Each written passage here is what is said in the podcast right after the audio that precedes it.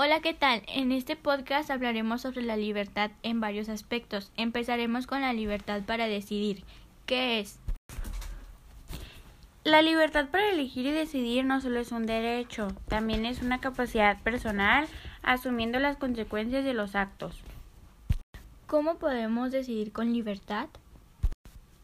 Tienes que tener plena conciencia, autonomía y responsabilidad. Libertad para expresarte. ¿En qué consiste? Es un derecho que comprende la libertad de buscar, recibir y difundir ideas de toda índole sin consideración de fronteras. ¿Cuáles son las características de esta libertad? Algunas son autodeterminación, voluntad propia y capacidad de elección, es decir, refleja lo que eres. Libertad de participación. Se expresa que toda persona tiene derecho a participar y es uno de los cuatro principios fundamentales de la Convención sobre los Derechos del Niño. ¿Qué es lo importante para ejercer este derecho? Es tener un diálogo respetuoso. No puedes exigir que se te escuche si no escuchas con respeto y no te pegas con las normas y derechos. A continuación está la libertad de pensamiento. ¿Qué es lo que nos dice este derecho?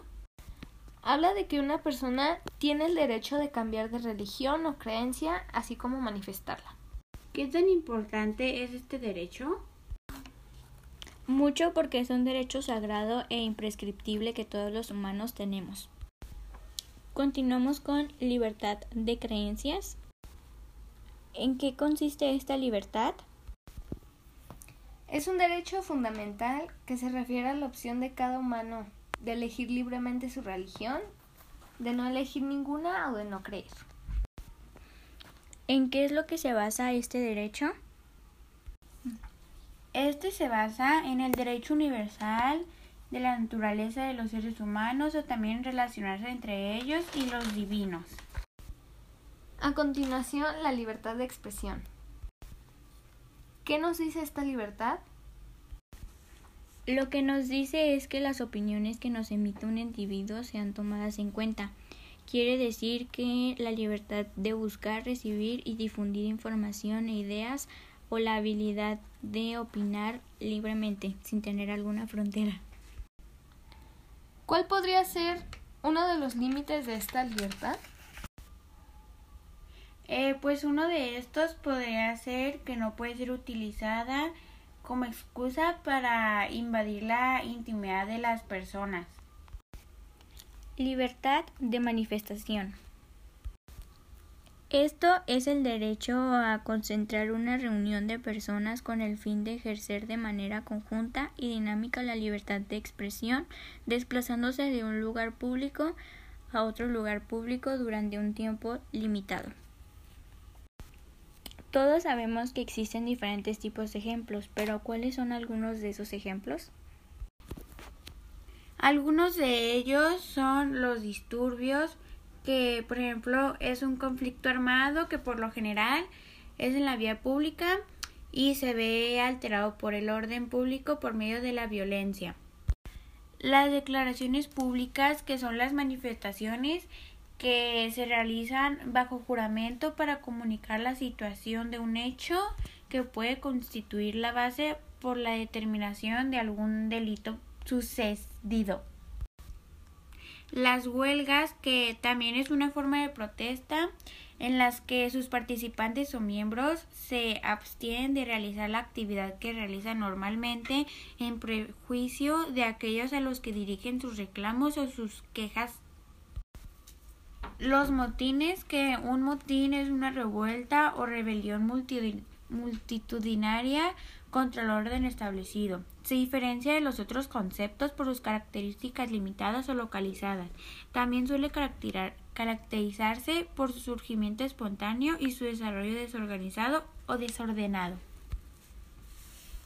En fin, es una marcha en la exhibición pública de la opinión de algún grupo activista. La libertad de reunión. ¿A qué se refiere esta libertad? Se refiere a que es la libertad pública individual que faculta a un grupo de personas a concurrir temporalmente en un mismo lugar. ¿A qué se le considera reunión?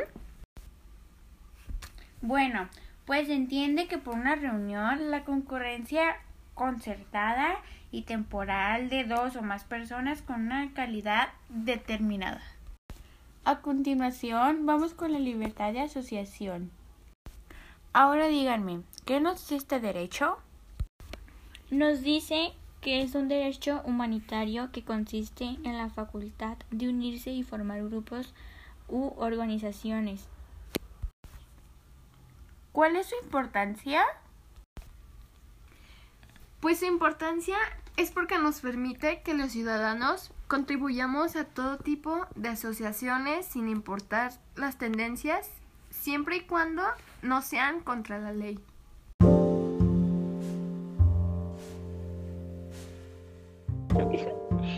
Continuaremos con las mismas libertades, pero ahora en la escuela para nosotros los adolescentes.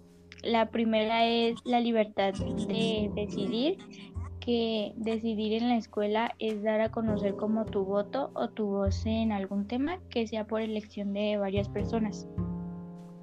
Algunos ejemplos pueden ser como cuando en las posadas se ponen de acuerdo sobre qué es lo que van a comer ese día.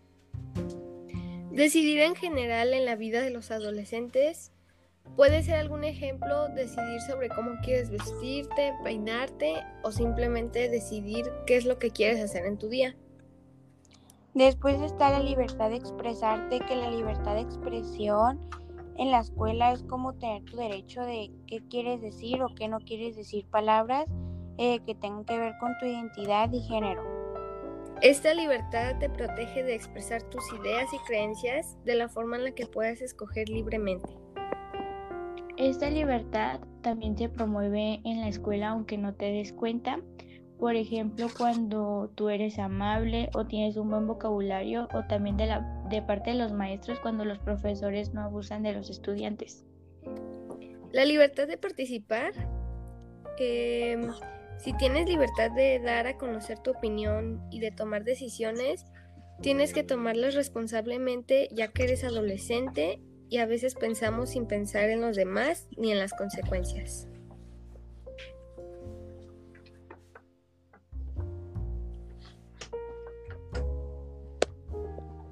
Por ejemplo, en cosas que podemos decir sería el tiempo de ver la televisión, las redes sociales o si tomarías el tiempo eh, extra en alguna materia escolar también puede ser. Si participas, tienes que tener en cuenta que es para mejorar un entorno o un ambiente, ya sea escolar, familiar o algún otro, no para perjudicar personas ajenas a tus problemas. También está la libertad de pensamiento, que esto es que cualquiera que nosotros los adolescentes puede expresar lo que cree, también em, sabiendo que como adolescentes los pensamientos maduran y pueden cambiar. También un adolescente tiene que tener en cuenta que si se va a expresar no sea de forma grosera o que afecte a alguna persona.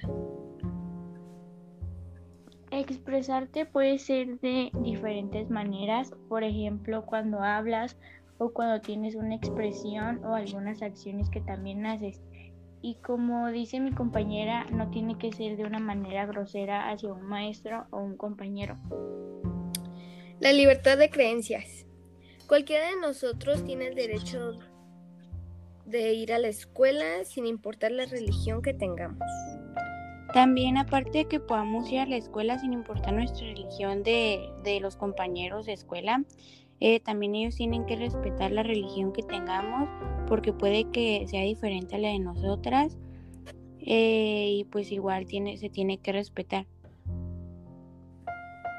Al igual que los compañeros, no solo ellos tienen que respetar, sino también los superiores como los maestros tienen que respetar tu religión porque eso no tiene por qué ser un obstáculo para tus estudios o para tu sana convivencia.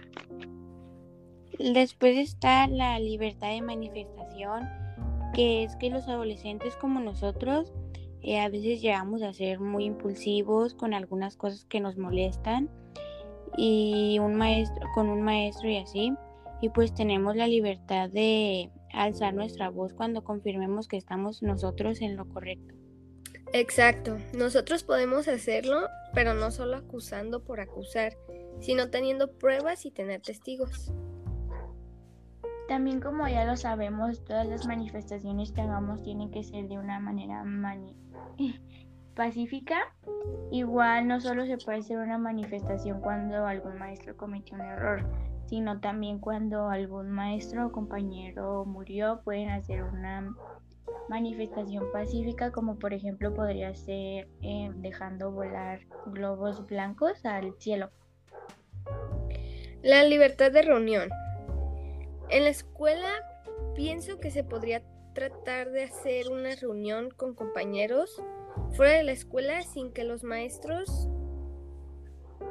hagan algo ya que fuera de la escuela. O también, se, o también se puede tratar de las personas con las que te juntas en los recesos. Eh, a los maestros tampoco les debería molestarles a menos de que se haga algo malo o en contra de las reglas de la escuela. O bien también podría ser cuando a veces hacemos equipos, ya sea en trabajos o en horas libres que podríamos llegar a tener. Claro, respetando las reglas del salón o las reglas que tenga el maestro. Después está la libertad de asociación, que ya es la última, y es este sobre los adolescentes, que sería que los superiores de la escuela nos dejen hacer nuestros grupos de amigos. Em, entre comillas, y... sí. también algunas veces eh, en trabajos nos dan la libertad de hacer nuestro propio equipo. Y obvio en el salón nuestro, o en nuestro círculo social apegarnos a las reglas de la escuela o del lugar donde estemos para, para que sí.